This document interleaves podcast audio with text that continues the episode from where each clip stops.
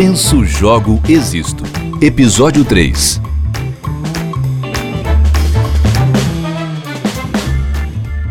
Olá a todos, meu nome é Israel Mendes e esse é o podcast Penso, Jogo, Existo. Tô aqui do meu lado com Felipe Dalmolin, game designer, e Rodrigo Oliveira, pesquisador. Vambora, galera, falar sobre as histórias que os jogos contam? Isso aí, vamos, lá. Nessa. Então vamos lá.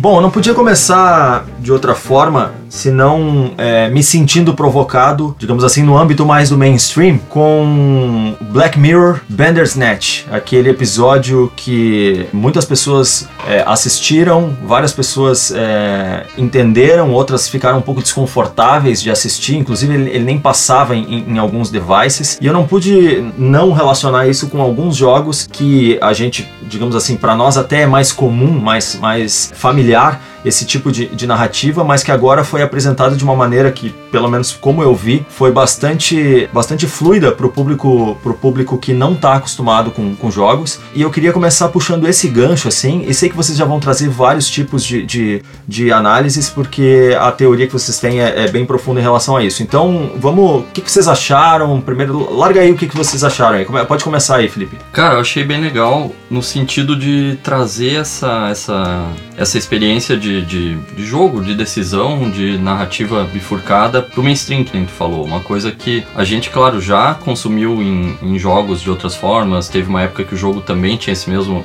é, essa mesma pilha de, de, filmagem e escolha que teve um, um período de, de, uso de full motion video em, em, videogame. Então o pessoal tá falando até disso de ah não, mas isso já existia, eu já joguei isso lá nos anos 90, já joguei no Dragon's Lair nos anos 80. Mas eu acho que o grande mérito é trazer isso para uma coisa extremamente acessível, assim, do ponto de vista de interação e de público até, por não ser focado no no gamer, no, na, na, pessoa que já está imersa num, num cenário de, de, de, videogame, de jogo, porque realmente é uma coisa que está mais alinhada com talvez mais alinhada com narrativa tradicional, mais, mais realmente ver uma história acontecendo, ver atores, etc. E aí a escolha entra como é, brincadeira e como um, um, passinho a mais dentro desse contexto, assim. Eu, particularmente, eu acho que eles acertaram muito o momentum também, né, daquilo, porque ele, eles, não só o, o, Black Mirror, ele, ele já traz uma série de, de, de perturbações é, em relação a é, desfechos que as tecnologias nos trarão uhum. em futuros próximos, é, vamos dizer assim, assim, né? Segundo a, a tese. Aí deixa por cada um, né? Se o, o quão próximo é esse futuro. Mas eles também, acho que entregaram isso na, na plataforma que vem num crescente, né? Uhum. Vem num crescente de entregas de inovação, aí mais tecnológicas, mas em formatos, né? É, de, de entrega de narrativa. Mas eu achei que eles acertaram bastante a mão para isso, então eu acho que foi um conjunto de coisas que colocou é, esse episódio especificamente um, em um talvez um, um, um modificador, assim. Um, a partir de agora, eu acho que vão começar a surgir coisas como aquele formato que eles entregaram, já mais dentro dessa narrativa, dessas narrativas tradicionais, né? Coisas que a gente, como a gente falou, já estão mais acostumados. Sim. E, e, como é que bateu pra você, Rodrigo? Cara, eu gostei bastante do Bandersnatch, de verdade. Me senti voltando a outros, outros momentos, como o Felipe mencionou. Não, não, não achei o formato da história, não o conteúdo. O conteúdo eu achei legal, não, nem vou entrar nesse mérito mas eu gostei do fato de ter um. de você poder usar o controle remoto da TV uhum. e de ter 10 segundos para tu tomar a decisão. E aquilo ter causar um pouco de desespero, aquilo, aquilo fazer tu ter mexer um pouco, não ficar só assistindo parado. E eu vi nas redes sociais um monte de opiniões, né? Tem muita gente dizendo, oh, isso aí é velho. É, é mas e daí, sabe? De, tipo, eu achei massa, de verdade, acho que é uma oportunidade muito legal. Não é a primeira vez que o Netflix faz isso, né? O próprio Felipe comentou que teve do Minecraft, era uhum. para crianças, né? E talvez as decisões fossem um pouco mais, mais pesadinhas, assim, de, na mudança da história. E como tu falaste antes, a, é, a, pra gente que tá habituado com os jogos e esse tipo de narrativa que, que se, se bifurca, ou a narrativa multiforme, ela não é uma novidade mas de alguma maneira a gente participa da história, a gente toma uma decisão e a maneira que ela vai refletir na história ali. Eu, eu, eu me sinto participando, sinceramente. E mesmo na condição de, de, de, quem já fez joguinhos e que, de que joga bastante. Eu, eu me sinto participante, achei bem positivo. Não, e não sou daquele tipo de espectador que espera que Black Mirror vá explodir a cabeça da gente a cada episódio. Não. Eu, eu, eu entendi a proposta, achei bem positivo, cara. Achei bem legal mesmo. Acho que fala, representa muito bem o que acho que a gente queria dizer para um público grande. Talvez não um pouco sobre como um jogo é feito, né? É. Porque na, na, história eles mostram que um jogo é feito por um cara, por um cara fechado pirado. lá no quarto, é. pirado, é. cheio de drogas, enfim, enfim. isso não, daqui, isso não representa a indústria e tal, mas, uh, mas eu achei muito positivo, cara. Achei muito legal, me, me divertiu bastante não sei se, se eu fiquei tanto tempo envolvido diretamente com um filme comum quanto, quanto, quanto com esse episódio. Que eu tô chamando de episódio também, tem gente que tá dizendo que é um filme. É, é eu também prefiro entender que foi, foi é. um, episódio, até num nível é, mais experimental, assim, eu acho que Charlie Brooker lá é, ousou, pero não mucho, porque naquele. É, eu acho que a gente já conversou um pouco sobre isso, mas vou trazer aqui para o pessoal que está nos ouvindo, que é acho que a maneira como foi trazida, e o episódio não vai ficar, esse episódio nosso não vai ficar falando só sobre isso, mas eu acho que é, um, é uma boa introdução para a gente desembocar, enfim, em, em, tipos de narrativa e coisas, e coisas parecidas, que é como a gente, é como a gente vai, vai conversar agora. Mas assim, a entrega que ele faz é uma entrega que, para mim, ela começou bem, ela foi, digamos assim, ela foi se normalizando ao longo da, da, da do episódio. É, em especial pela escolha dele de tratar do ponto de vista do conteúdo a metalinguagem. Uhum, uhum. Porque a metalinguagem, para mim, ela, ela traz sempre um, um, um rompante de, de, brilhantismo, mas de um início de carreira criativa uhum, para uhum. as pessoas que, que trabalham em, em, funções ou trabalham com funções que necessite usar o uso,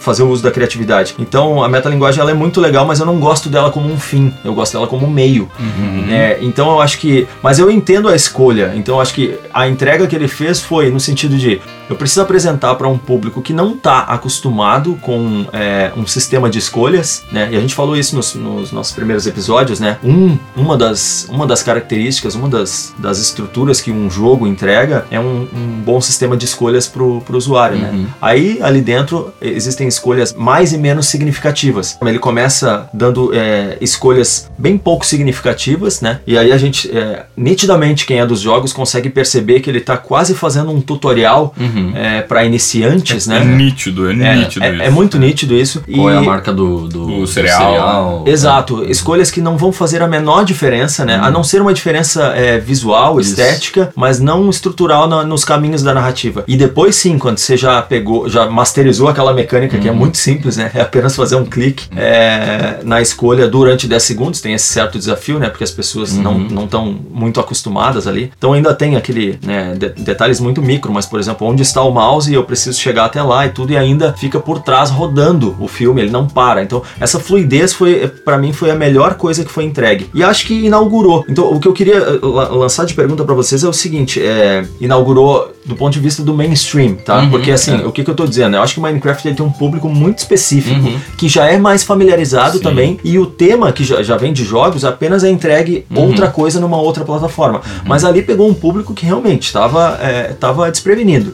completamente desprevenido. O que eu queria entender de vocês, como é que vocês entenderam essa entrega de um sistema de escolhas? Uhum. É, isso é típico dos jogos, né? Um sistema de escolhas para eles e o quão, quão empoderados esses, esses é, espectadores vocês acham que ficaram com com esse sistema de escolhas, conduzindo a narrativa a partir da premissa uhum. do Charlie Brooker, que depois a gente até entende um pouquinho evoluindo que não foi tantas assim, mas uhum. a gente, enfim, digam aí. Sinceramente, apesar de ter gostado da experiência, eu não acho que nenhum espectador foi empoderado de maneira nenhuma, porque tá tudo escrito, tudo previsto e é um fluxograma, né? A história é um fluxograma. Uhum. Talvez pudesse ter passado a sensação da brincadeira, de estar tá brincando com a história é, sendo conduzida. Eu acho que ele teve bastante é. disso. Inclusive, eu ia, eu ia dar o exemplo, eu joguei o, o, Minecraft antes com a minha com a minha cunhada, tem, tem 12 anos, ela seria o público daquilo lá. E aí eu joguei um pedacinho só para mostrar para ela, ó, oh, é um filme que tu, tu decide, coisa. E foi engraçado que quando eu assisti aquilo lá, eu, pô, entrei na história, nossa, eu vou brigar com o esqueleto, eu vou pular da ponte, o que, que eu vou fazer e tal. E ela tratou de uma outra forma, assim, a, as, as escolhas dela. Então,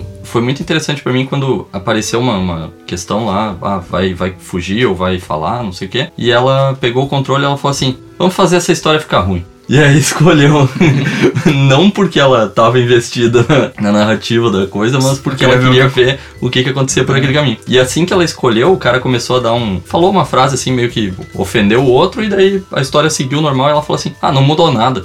Então ela já tava também fazendo a interpretação de o que que, o que que era importante e o que que não era nas decisões dela, né? Sim. Eu achei bem interessante. Eu acho que o Black Mirror o que ele faz é levar isso pro próximo público aberto, os próximos é, early, adapter, é, early adopters, que seriam os, a galera que tá interessada em tecnologia e tal. Não, e- Daí e- pra ele- frente tá aberta a porta para pro mainstream mesmo, assim. Não, e lembrando que o, o Black Mirror especificamente, ele, ele é, se não há, uma das séries mais importantes do Netflix É. atualmente É. e que fala, a- as temáticas são de tecnologia. né? É. Então, Uhum, é, por, uhum. por isso esse, esse- essa convergência de fatores que eu acho que, que entrega no, no momento correto. assim, Eu vejo do que jogo. são, são, são degraus bem, bem, bem lógicos, assim. Primeiro um público infantil com uma marca conhecida, vai, vai juntar dados sobre como é que aquilo foi consumido e tudo. Depois um público que é bem maior, mas ainda é de quem tá na, nessa noia de, de, de, de Iniciado tecnologia, no de assunto, distopia, né? é, iniciados. E aí a partir daí eu acho que fica, fica aberto pra contar histórias mais Acho, acho que normais. conceitualmente, assim, a gente colocar bem claro o que, que, o que, que significa essa narrativa multiforme. É exatamente aquela história de que você tá andando num caminho e em algum momento você tem a opção de ir pelo lado A ou pelo lado B e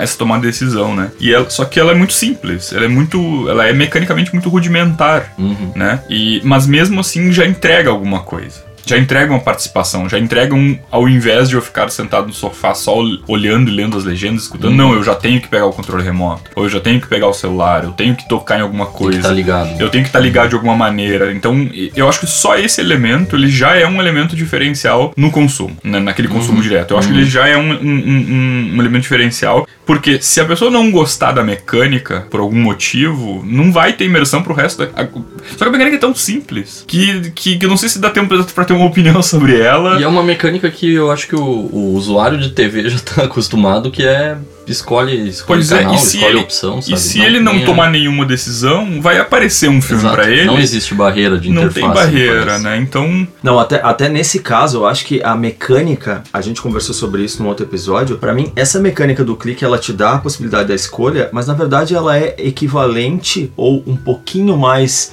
É, digamos assim, é, me gera um pouco mais de esforço. É uma mecânica muito simples, como a de folhear um livro para É, conseguir uhum, passar a página para frente, Uhum, sabe? uhum. Então é realmente ela, ela é uma mecânica completamente coadjuvante. Uhum. É, é só pra, como, como o Rodrigo falou ali, pra experimentar, começar uma experimentação de, de, de De interatividade. Uhum. Não chega nem a ser um quick time event, né? É, né? Aqueles tipo God of War que tu tá num, Heavy Rain. num, num monstro, subindo um monstro, e Exato. aperta a bola, aperta. Isso, isso. Que até, o, até isso é uma linguagem bem típica dos, dos jogos também. No meio você ter que apertar algum botão Uhum. ou ter que ficar pressionando pra um lado, pro outro, pra ter alguma interação. Acho que o né? equivalente mais direto com o jogo mesmo eram aqueles. Eu acho que o Dragon's Lair era um, um desenho animado que era de, de arcade, Aham. assim, do fliperama, e tu só escolhia esquerda, direita. Exatamente. E tomava decisão, né? E daí o objetivo era chegar no fim do filme sem, sem morrer, salvar Sim, a princesa, sim. etc.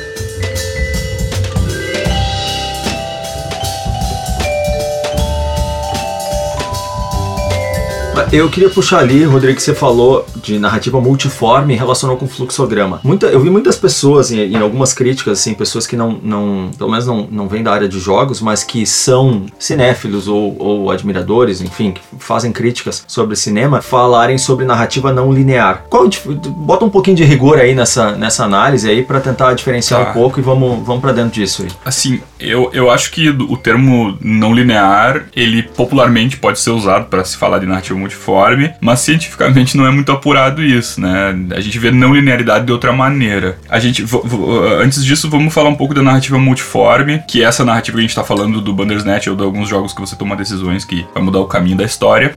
Tudo tá escrito, tudo tem linearidade. No final da trajetória, você vai ter passado por um caminho que foi escrito. Isso é linear. Por isso que e, e por isso que o nome que a gente usa para isso é multiformidade mesmo, ou bifurcação, enfim. uhum. A não linearidade tem mais a ver com o que não tá escrito, com o que não é previsto, com o que não foi, pre... foi previsto de alguma maneira ou, pre... ou suposto, mas não necessariamente precisa acontecer. E se acontece, acontece de um jeito que vai ser diferente para mim, vai ser diferente para você, vai ser diferente pro Felipe. É bem mais complexa a ideia da não linearidade, até porque ela não, ela não necessariamente tem a ver apenas com o tempo da história passando. Como por exemplo, a gente pode, poderia dizer que aquele filme Amnésia do Sim. Christopher Nolan, né, do, do diretor Christopher Nolan, que ele é- tem uma narrativa não linear. Não é verdade, ela é linear porque ela acontece no tempo, que ela acontece do jeito que os eventos são apresentados do jeito que eles são apresentados ali. Então tudo ali é linear, até acontece né, do momento zero da história até o momento, até o momento 100, 100%.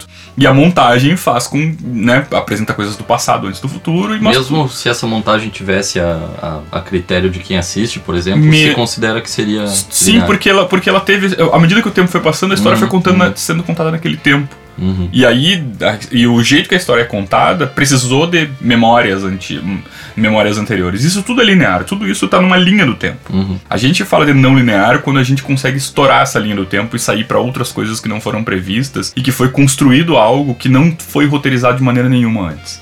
Cê- Eu posso dar um exemplo pra vocês? Uhum. Não, Vai lá, sei, vai lá. se- não sei se eu, já, se eu já contei esse exemplo, mas e se eu já contei, me interrompam imediatamente, por favor. eu sei que eu já contei pra vocês fora do ar, tá? Mas no ar não sei se eu contei. Tem um jogo, tem uma série de jogos, a série de jogos Fallout, e é um jogo de mundo aberto, né? Jogos de mundo aberto você praticamente, entre aspas, faz o que quiser, né? Como numa caixa de areia. E aí, em um determinado momento desse jogo, me deparei com uma redoma onde tinha um monstro lá dentro, um Bahamut lá dentro. E nunca que naquele nível do jogo, devia estar no nível 3, sei lá, eu não ia conseguir matar aquele monstro, nunca, de jeito nenhum. E aí eu pensei, não, mas eu vou, eu vou dar um jeito, eu vou, eu vou tentar matar esse monstro, eu já tinha, já tinha ignorado completamente a história do jogo, já tava, já, já tinha me desconectado do, do fio central da história do jogo. E aí eu percebi que eu conseguia, naquele nível, abrir o cadeado da porta onde tinha esse monstro nessa redoma. E aí eu peguei botei um monte de minas no caminho, abri o cadeado e saí correndo. E o monstro veio vindo atrás de mim, explodindo nas minas e acabou morrendo nas minas e deu, deu tudo certo. Não tem como um desenvolvedor de jogo escrever isso. Uhum. Não tem como um roteirista escrever isso numa história. Então isso tá rompendo a linearidade do. da- mas não tá rompendo a linear- linearidade da história em si do Fallout. Tá rompendo a linearidade da experiência do jogador dentro daquela história. Porque eu fiz algo único que eu me apropriei daquilo.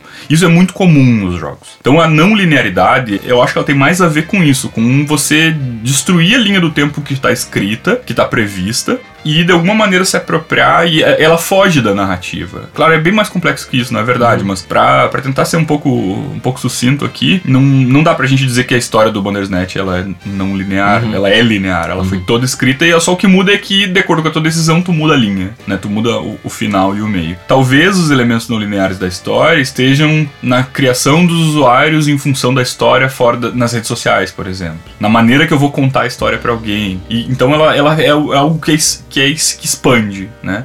Acho que é mais nesse sentido, assim. Mas, mas de maneira de maneira popular é legal usar o termo não linear pra gente, É. pra gente romper um pouco do, do- da ideia de que, de que, Que uma história só tem vira a página. Exatamente, Uhum, é uhum. igual virar página. No caso do livro, tu não entendeu um parágrafo ou tu ficou impressionado Uhum. com o parágrafo, volta e lê de novo, não tem nenhum problema. Essa até é uma vantagem do livro, né? Acho que vale comentar também o que, que a gente vê então no, no- vamos dizer assim, no popular do, do linear e não Uhum. linear, que eu, eu vejo que eu já vi duas abordagens diferentes assim. Uma como consumidor e como crítica se fala muito do, do linear como a aventura, a, a história que vai de, do ponto A até o ponto B, Uhum. contada sem muita, sem muito manejo, e o não linear como aquela que, ah, eu no fim vi a aventura que vai do ponto A até o ponto B1, você viu a aventura que vai do ponto A até o ponto D2 lá, que é o que a, a crítica e o, o consumidor chamam popularmente de não linear.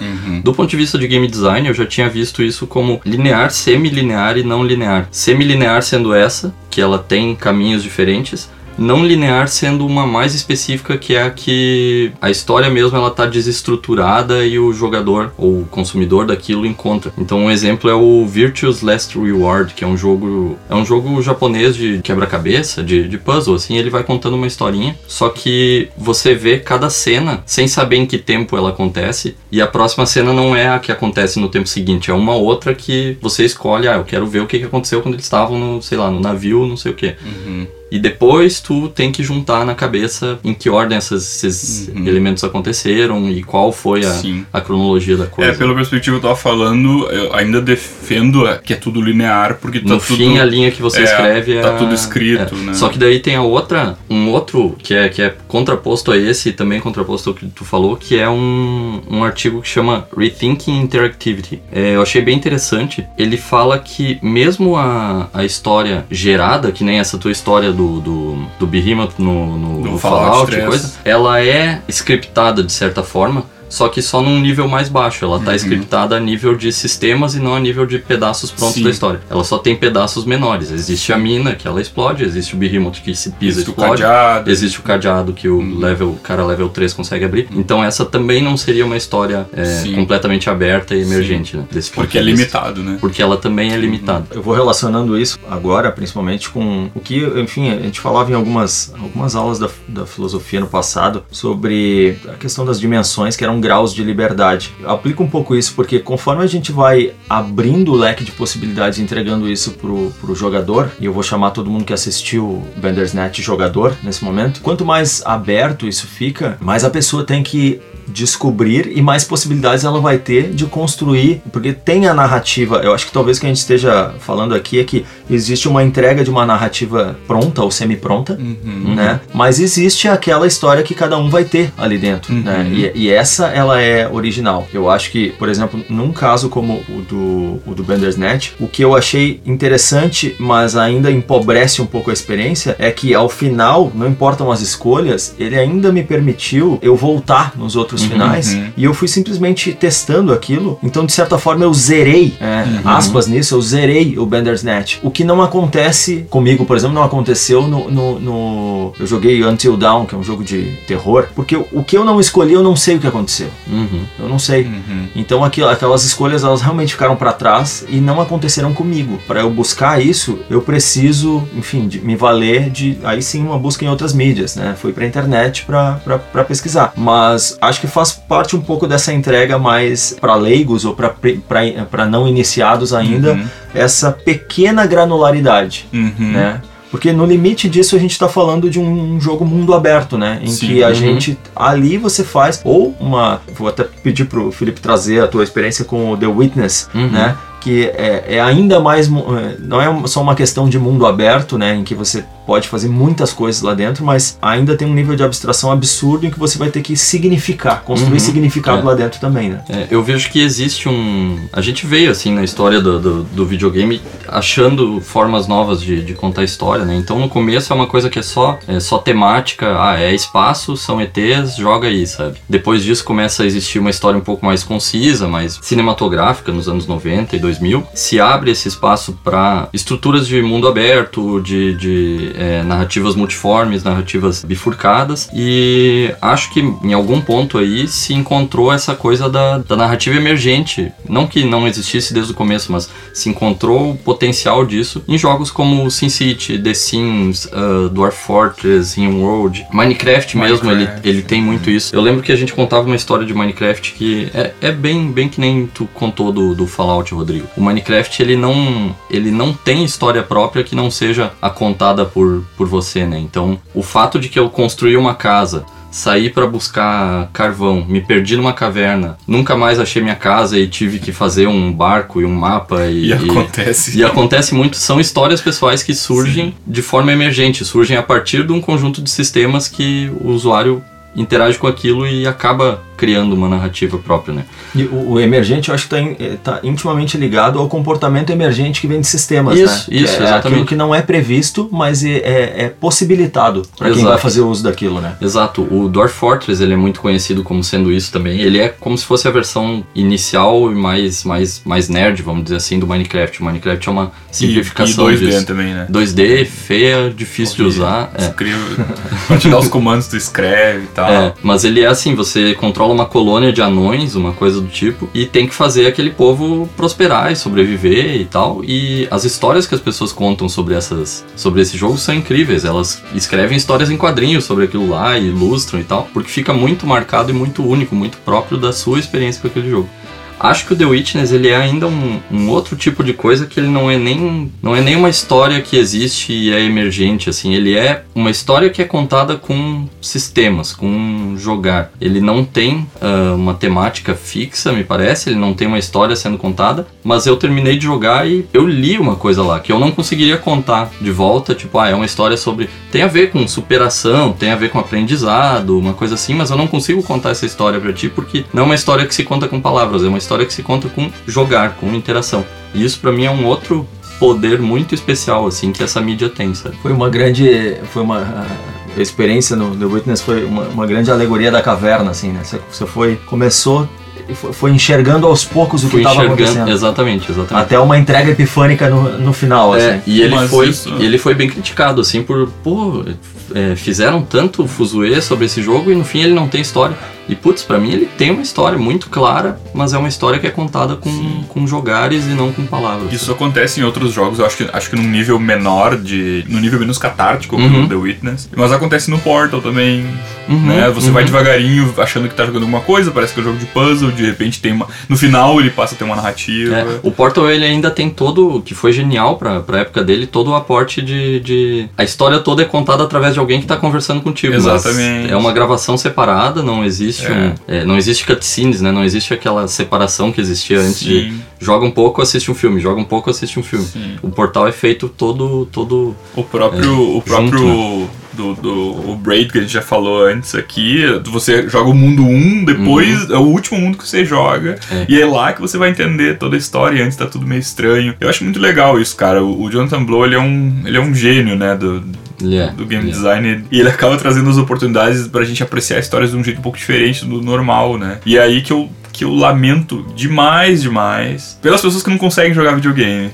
Que elas eu estão perdendo uma quantidade de histórias tão legais, cara. Eu, eu vou discordar de ti, é, Rodrigo, porque ó, eu acho que o Jonathan Blow não é um gênio. Ele é um game designer que já está mais maduro do que a indústria como um todo. É, verdade. Ele tá, ele tá é verdade. à frente do, do tempo. Assim. Na, é, na maturidade da indústria, porque ele consegue entregar pra gente experiências que eu acho que já se banalizou do ponto de, se a gente for analisar é, é, impossível não fazer sempre um paralelo com o cinema uhum. né mas o cinema ele já nos provoca esse tipo de reflexão é há bastante tempo é verdade eu acho que a, a, a, indústria de jogos ela ainda tá ainda na fase muito do, do, do conflito dos monstros uhum. essas coisas assim da uhum. fantasia digamos eu não estou uhum. criticando de forma alguma eu acho que é um passo necessário uhum. mas eu consigo ver uma junção de sim uma certa uhum. genialidade porque enfim ele é um um, ou no mínimo uma competência super afiada, Sim. mas uma, uma maturidade para entregar para além, né? Uhum, é, é ele uhum. entrega um, uma experiência de jogo, mas que ela tem um, um retrogosto, uhum. vamos dizer assim, é. que persiste, né? Que mas persiste. sendo bem polêmico aqui, pegando, eu concordo absolutamente contigo, sendo, mas sendo bem polêmico, não vou citar nomes de outros game designers famosões e tal, japoneses e tal, que criam jogos de, de, de, robôs e tal, que tem muita gente que gosta. Mas eu não acho esses caras genial como o Jonathan Blow. Uhum. Entendeu? Eu acho que esses caras estão ainda fazendo o comum. Vou falar, eu acho Metal Gear Solid comum.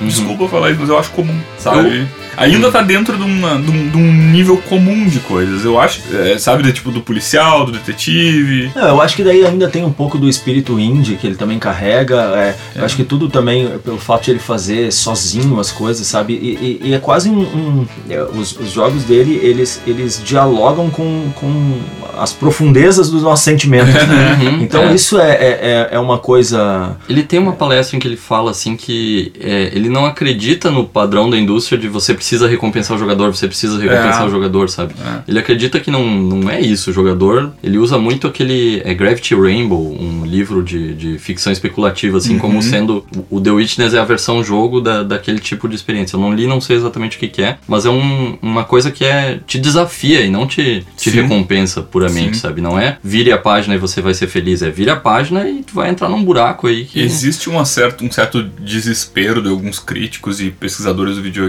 de nisso, sabe? De que muitas vezes o videogame é tratado como um espaço para te recompensar por um mínimo de esforço, uhum. de muita alegoria, de não te, não te fazer lidar com fracasso. E, e, a gente, ideologicamente, pelo menos eu, imagino que o videogame, os jogos de maneira geral, são uma oportunidade de você experimentar o fracasso. Uhum. E não experimentar o fracasso acaba tornando apenas mais um, um lugarzinho de fuga. E aí, se a gente tá aqui conversando sobre um artefato cultural que a gente quer que seja visto do mesmo nível do cinema, das artes, eu acho que é uma, um pensamento muito, muito melhor que o meu. Eu acho que o Jonathan Blow realmente não dá pra gente tratar com um gênio, eu acho da gente dizer que ele é um, um cara legítimo, um cara que entendeu com certeza. e que faz arte. Eu acho que ele tá, ele tá descobrindo coisa. O, uhum. o do Metal Gear Solid o Kojima também é a mesma coisa. Ele, é. tá, ele tá descobrindo, mas o tipo Sim. de coisa que eles estão descobrindo é bem, é bem diferente. É bem diferente é. é. O, o, Jonathan Blow, ele claramente tá descobrindo coisas nesse Sim. nível de como que a linguagem própria dos jogos pode ser expandida é. E usada de forma. O, o, Kojima ele tá usando mais como, como que os jogos podem, podem se aproximar mais do cinema, talvez, uma uhum. coisa assim. Exatamente, é. E ele também criou uhum. sua, sua parte Sim. de coisa, criou gameplays Não, novos e, e, e, e, se for traçar o paralelo, mesmo no cinema a gente vai ter coisas mais hollywoodianas, uhum. né? Ainda assim com algum tipo de reflexão e coisas mais independentes de fato, Sim. que daí, enfim, aí o buraco é fundo, né? É. Da, da reflexão.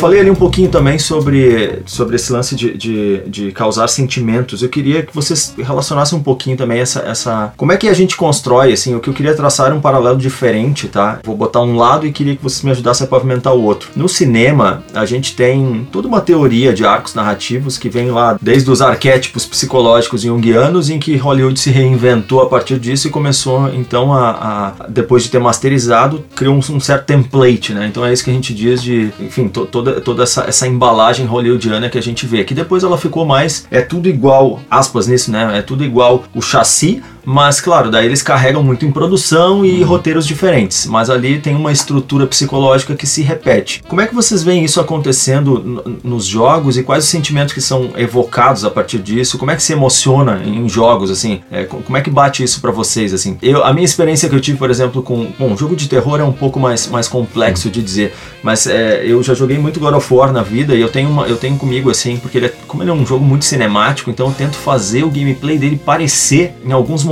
com eu, eu, eu, eu mudo uma chavinha em que eu sou jogador, mas eu também viro espectador de mim mesmo, assim. E quando eu viro espectador de mim mesmo, eu noto que eu baixo o nível de exigência motora quando eu tô controlando o personagem principal. E geralmente isso não tá relacionado a grandes combates, obviamente, né? Porque nos combates a gente fica ali com a tensão no máximo, a corda tá super esticada. Mas quando eu tô, por exemplo, avançando para um desfecho plástico, visual muito legal, eu não corro, eu não vou simplesmente dando rolamentos malucos ou dando pulos duplos com, com o Kratos, que é o personagem principal. Não, eu caminho com ele, assim, e agora hum. nesse último que tem o filho junto também. Então eu vou tentando dar um certo desfecho dinâmico narrativo, assim, que vá me abastecendo o meu lado espectador. Embora seja eu mesmo que esteja jogando, mas eu tô dentro de uma. naquele momento só caminhar, né? Então hum. é, eu tô com uma, uma mecânica masterizada e eu posso prestar atenção, então, só naquilo que eu tô vendo. É, como é que vocês veem isso, assim? Como é que se constrói, quais os paralelos possíveis com, com narrativa, quais os, os, tipos de história que, que os jogos podem nos contar, baseado em formatos. Uhum. Cara, eu acho que, que nem você falou, terror, ele tem uma coisa que já vem bem, bem própria da forma como a gente interage com videogame, assim, vai existir conflito, vai existir é, desafio, tensão, acho que o terror já se resolveu dentro do videogame. Existe um artigo muito bom que é o The Self Presence and Storytelling do Thomas Grip, que ele fez o fez Amnésia, fez alguns jogos de terror, assim. O que ele conta é ah, que... Só, só pra não haver confusão, Amnésia estamos falando de um jogo agora, para quem tá nos É ouvindo. verdade. Antes a gente tinha falado do filme. No outro Amnésia, é. Exato. É, ele fez o jogo Amnésia, que é um jogo de terror, e a grande coisa que ele, que ele quebrou nesse, nesse jogo, assim, e que ele fala nesse, nesse artigo, é que ele percebe que existiu já um, um padrão de, de, videogame que te colocava super no controle, super em contato direto, que a gente conversou sobre. É uma interface transparente, assim. A gente controla o jogador, controla o personagem, o personagem anda. Só que esse tipo de, de, de interação se dá melhor para jogos voltados para ação, voltado para combate, tiro, é, desafio direto, pulo, esse tipo de coisa. Enquanto existiu todo um outro set de jogos, como os point and click, os. Uh, Adventures. é isso, é Ilha dos Macacos, The Dig, Full Throttle, que estavam contando histórias muito mais densas do que essas, só que não te colocavam em controle direto desse, desse, desse personagem. Ele te colocava como um mouse que clica e diz, vai lá, pega tal coisa, conversa, joga em alguém isso aqui. Faz o cachorro andar. Faz o cachorro andar, exatamente. E o que o Thomas Grip fala é que é, grande parte de te colocar dentro dessa experiência interativa do, do videogame, de fazer sentir alguma coisa diferente, tem a ver com o eu e a presença que ele fala que isso se dá através dessas interfaces mais transparentes. Então ele começou a testar com, com Amnésia, com o jogo veio antes, eu acho que era Insônia, não, não me lembro, formas de te colocar no controle direto em histórias que anteriormente seriam de controle indireto. Então ele tem jogos de terror em que tu controla a mão do sujeito, pega a maçaneta, baixa a maçaneta, puxa a porta. Isso te faz sentir terror de uma forma que clicar e dizer vai na outra porta não teria como, sabe? Então esse cara meio que inaugurou essa, essa linha assim de fazer sentir, fazer estar no personagem, né? Deixa eu só, preciso só falar pra quem tá nos ouvindo aqui que ele lembrou do jogo Amnésia, mas não lembrou do outro. Isso. Esqueci. Então tá bom, tá tudo funcionando. Ficou, ficou linear isso. Eu vi que você tava com um sorriso na cara de um tempo.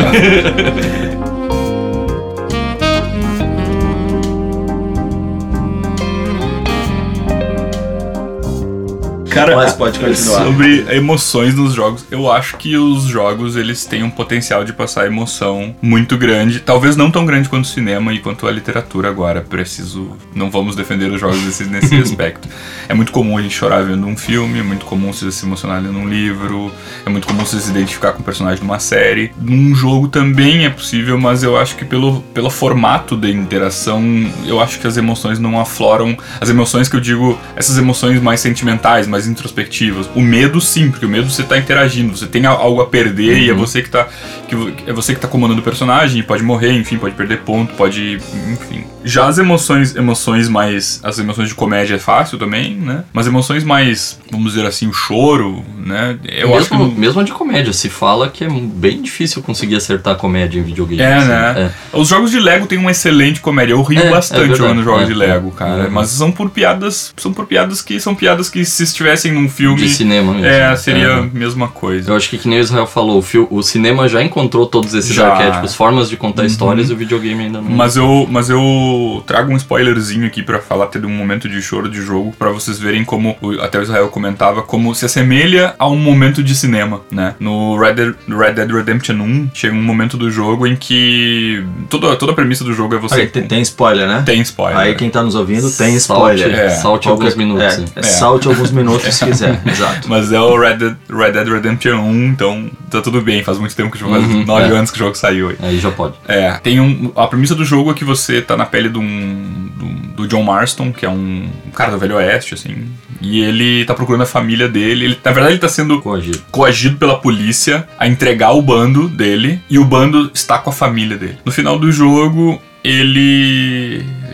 Lá no finalzinho do jogo ele acaba né, recebendo lá um, um mapa. Vou evitar o spoiler mais forte da história, mas ele acaba recebendo um mapa dizendo onde é que é a família dele. Nesse exato momento, as estéticas do jogo mudam completamente, assim. Silencia tudo, você só escuta vento. No mapa do jogo aparece onde tá tua família e você vai começar a cavalgar. E é bem aquilo que tu falaste do God of War. Tu não sente vontade de correr, tu sente vontade de ir num ritmo seguro. E esse, esse jogo, ele é famoso por no caminho aparecer animais pra você caçar, aparecer bandidos e tudo mais. Nesse exato momento, eles cortam tudo. Eles não tem mais nada no jogo. A única coisa que tem é você ter que ir e até a, a tua família. Mas tu não, tu não precisa fazer isso se você não quiser. Você pode fazer outras coisas. Ele é aberto. E quando tu toma o caminho, começa devagarinho a entrar uma trilha sonora, que é da música, acho que é uma música de Compass, né? E essa música fala muito sobre aquele momento de estar recuperando, se vendo de novo com a família. E é uma das duas únicas músicas cantadas do jogo. né? Aí É Exatamente. um negócio que só nisso já, É só isso já. te E assim, bastante. A bala é forte, mas é forte porque você passou por tudo que você passou antes no jogo, né? Mas é cinematográfico. Só que é um cinematográfico um pouco diferente, é você que tá empurrando com o joystick o cavalo do cara. Só que o, só que o jeito que o jogo foi preparado foi pra nesse momento eu não vou te atrapalhar, eu vou deixar você ir pro caminho. E, e tu não quer correr muito, tu quer ir só pra garantir que você vai chegar lá. Então, é, é diferente a emoção que é aflorada. O próprio Braid, que a gente já falou várias vezes aqui, você acaba descobrindo coisas no jogo. no- vai spoiler do Braid agora também. você descobre que no Braid o grande vilão do jogo é você mesmo. Mas não é você o personagem Tim, é você que tá jogando. Só que de um jeito. O Braid diz assim, ó. Muito problema da tua vida é teu, Uhum. sabe? É você que é culpado. Vai ter problemas que não é com você, mas tem muito que é com você. E é isso que ele te diz. E se você, e se você pega isso e você pensa, pô, é verdade, e eu tenho que fazer alguma coisa por isso, dá uma emoção, sabe? Uhum, Mas não é diferente. Um livro poderia fazer isso também. Talvez num jeito um pouquinho diferente, talvez não, não, não tanta ênfase. Mas é por isso que eu falei antes que eu lamento que algumas pessoas não, não consigam jogar os videogames, porque elas acabam não podendo desfrutar desse formato de pegar a história, né?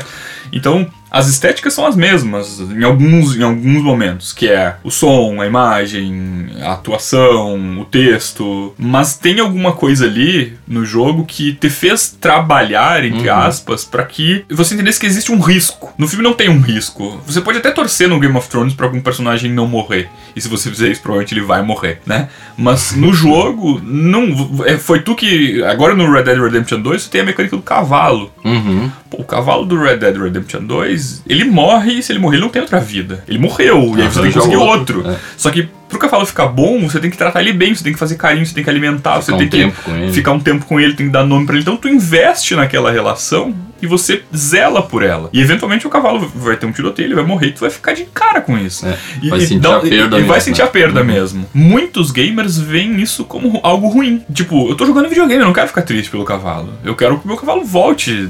Eu tô- se, se eu quiser ficar triste, eu vou fazer outra coisa. E muita gente, eu, por exemplo, acho que é um risco que o jogo tá me dando que faz com que eu tenha que jogar de um jeito a zelar por aquele Uhum. cavalo. Então, eu, eu achei essa, isso no, no Red Dead Redemption 2 do cavalo algo inovador. Uhum. Eu achei algo inovador, te dando assim, cara, se você não cuidar do cavalo, ele vai morrer, você vai ter que conseguir outro. Cara, tu tem que dar nome pro cavalo, tu tem que. E o jeito que tu fala com ele é legal, ele é um companheiro legal. Ele tem várias dessas coisas que são mecânicas que parecem Uhum. é, entraves, mas que te levam a jogar de uma forma. Por exemplo, o próprio fato de que se tu tá correndo com o cavalo toda pelo meio de uma floresta, tu vai bater numa árvore, Vai. vai, estourar o cavalo, Uhum. vai voar e tal, Uhum. te faz com que o, o ato de entrar numa Uhum. floresta seja muito mais Sim. cuidadoso, deliberado do que Sim. isso tu e, tem que, e tu leva. tem que, tu tem que ter um zelo. É. E esse tipo de zelo tu não vai conseguir numa, numa narrativa que tu não participa dela, né, no, É. no filme e tudo mais. Então isso causa emoção. A primeira vez que o cavalo morreu, que eu descobri que ele morria e não voltava mais, me causou tristeza. Não cheguei a chorar, mas me causou muita tristeza. E, enfim, eu acho que é possível, é, mas é muito diferente. Eu não sei se a gente chega. Eu acho que os picos emocionais dos jogos eles são diferentes do cinema e eles estão mais ligados às, às, coisas que são competitivas, às perdas, à frustração de não estar vencendo Uhum. do que as emoções que do, de um filme de você ver o Marley e eu lá, o É, cachorro. aham. sabe? Você tava falando aí, eu tava me lembrando aqui, e anotei aqui inclusive, porque você começou a fala dizendo assim que parece que os jogos eles têm um poder de. Terminou dizendo que o poder de emocionar é diferente, mas começou dizendo que, que ele é um pouco mais limitado. Eu entendo isso, eu não tô dizendo que ele não emocione, mas pelo menos a minha visão é assim, ó. É, ela funciona. Os jogos, eles. Como eles são uma ferramenta de. uma, uma mídia interativa, Uhum. né? Então eles nos demandam dois tipos de, de habilidade, uma concentração para algumas coisas, mas também um, um mesclado de habilidades motoras a partir das mecânicas. Uhum. Então assim, é, no início eu falei que a mecânica, ela completa, a mecânica do, do Bandersnatch é completamente coadjuvante e isso parece não influenciar a curva de atenção que as pessoas têm em relação à história. É verdade. Então, assim, é, uma, é, é algo para não iniciados? É, e eu acho que isso é um dos grandes acertos dele. Me parece que o que os jogos, como eles partem de, de, de, de um público já iniciado, Uhum. eles até precisam ensinar as coisas, porque a gente falou isso em outro episódio também, a pessoa chega ignorante, completamente ignorante em um novo jogo. Né? Então ela precisa aprender, como a gente aprende a caminhar no mundo real, a gente precisa aprender a, a pular, digamos, em um, em um jogo novo. Mas me parece que ele vai alternando momentos em que a tensão, a tensão de algum momento, a tensão de, do conflito de morrer ou perder, ela aumenta e depois um, momentos de alívio. Então você tem momentos de tensão, momentos de alívio, momentos de tensão, momentos de alívio. Nessas pausas, eu acho que a gente fica mais propenso a se concentrar tal qual no cinema. E nos outros momentos em que tem desafio, por exemplo, ah, lutas de arena, ou então é, ah, eu preciso saltar numa plataforma muito estreita e eu, eu preciso me concentrar para aquilo para fazer, porque aquilo ainda vai me exigir um- uma habilidade finamente motora. Então, esse é o tipo de coisa que parece que o, o nosso jeito de entender a narrativa, ele se desliga do ponto de vista narrativo cinematográfico, por exemplo, e ele fica focado naquela, naquela habilidade. Isso é o trabalho que você está falando, porque na verdade é mecânico, né? A gente está a gente tá falando de algo O realmente Celeste interativo. faz muito bem isso. Um jogo que concorreu ao jogo do ano agora, um joguinho de plataforma, que tu tem que te concentrar muito e tu consegue. E é, é tão, é tão gostoso, tão bem feito o jogo que não é tão frustrante quando tu morre, porque cada. Tipo, tu morre sempre no próximo obstáculo. Isso, é. Volta, volta logo e volta perto. logo perto e vai, sabe? Então- e, é- e é- e realmente, gente, tu tem que focar muito ali, cara. Chega a suar a mão de nervoso, assim. Não, exato. Aí, o, o que, o que eu queria era fazer uma possível conclusão desse raciocínio, pelo menos, que é o seguinte: eu penso que o cinema, como ele encontra recurso nos, ar, nos arquétipos para emocionar, e isso é um recurso sob controle, porque existe uma linearidade de entrega dessa, dessa mídia, o game ele tem isso de maneira seccionada. Então eu, eu diria que a concentração para que a gente se, se estabeleça dentro daquilo ali numa posição segura e se emocione com aquilo, né? Aquilo, o nosso arquétipo ele, ele funcione. No cinema é uma maneira mais tranquila e controlada, e eu chamaria isso de uma linha contínua, né? No game, como ele vai alternando os momentos em que eu presto atenção na história, mas de repente vem uma série de inimigos ou obstáculos e eu preciso voltar para as minhas habilidades para além da, da, da- eu, eu preciso voltar para a interatividade e para uma mecânica protagonista e não para uma mecânica para uma mecânica coadjuvante. Então a linha é seccionada, mas eu acho que daí o, o que eu queria trazer para vocês é que a gente já, já tinha batido algum papo sobre isso é como é que a gente será que é o cinema mesmo? Será que é um filme a melhor a melhor comparação com o jogo? É, no sentido de que a gente precisa construir se demora mais para construir significado talvez no jogo, do ponto de vista que você vai construindo vários pequenos progressos, quando na verdade num filme é um grande condensado e um significado macro que até tem algumas ramificações conforme você vai se identificando mais ou menos com cada história adjacente à- àquela história principal. Mas no jogo existem as narrativas emergentes que nos levam para diversos caminhos. Então existem vários loadings, digamos assim, desses arquétipos que muitas vezes não se completam. Talvez se- se- se- possa estar acontecendo isso por baixo dos panos. Não sei o que vocês acham Tu disso. tá dizendo mais ou menos assim é, que, vamos dizer assim, um momento de tensão não vai conseguir te emocionar tanto quanto um momento de calma, então quase que são duas coisas separadas no jogo, né? É uma hipótese. Essa é uma aham. hipótese. Porque eu vejo que, pelo menos assim, emocionar via arquétipos Aham, conhecidos e usados pelo cinema. Isso aí, eu acho bem interessante tu levantar isso, porque é uma tese que surgiu também, na, não, talvez não pelo mesmo raciocínio, mas a, a- na prática ela se concretizou. Aí por 2006, por aí, o pessoal começou a fazer uma linha de, de jogos. Acho que o que inaugurou, assim, de forma grande foi o Dear Esther, que é um jogo em que tu não tem uma interação tradicional de jogo.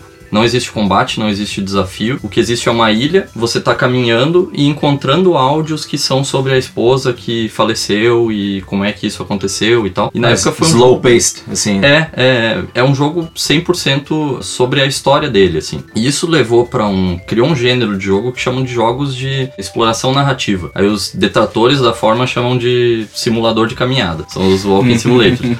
É interessante porque é um, um gênero de jogo que foi se desenvolvendo e trouxe boas, boas histórias. Tem o Virginia, tem o Everybody's Gone to, to the Rapture também. São jogos muito interessantes do ponto de vista de história, só que o que eles estão fazendo é meio que negar a forma. Eles dizem assim: não, o jogar estraga o jogo. Vamos não colocar isso no meio e a gente vai poder contar histórias melhores. Então eles contam histórias mais pessoais. Tem o Gone Home. Gone Home é sobre uma menina que chega em casa, os pais não estão lá e ela precisa descobrir o que aconteceu e qual é a história da família dela e coisa. De um jeito que um, eh, sei lá, um Mario não, não conseguiria contar essa história pessoal nesse nível. O que eu vejo é que tá acontecendo, assim, esse esse gênero descobriu uma grande coisa, formas novas, histórias novas para se contar, negando a forma. Tá existindo uma volta, principalmente na figura do pessoal da Annapurna Studio, que é fez o What Remains of Edith Finch e agora fez o Florence. De onde é esse estúdio? Putz, não sei te dizer. Mas Deve- fora é, é, é fora do Brasil. americano, canadense, não sei. O que esses caras estão fazendo é pegar esse formato assim de, de walking simulator, de, de jogo só de exploração narrativa e se perguntar, beleza, mas o que que o jogar poderia contribuir para eu contar essas histórias? Novos jogares. Então esse What Remains of Edith Finch, por exemplo, é uma menina que chega na casa da família dela e ela tem uma tradição na, na família de que todo mundo morre, morre novo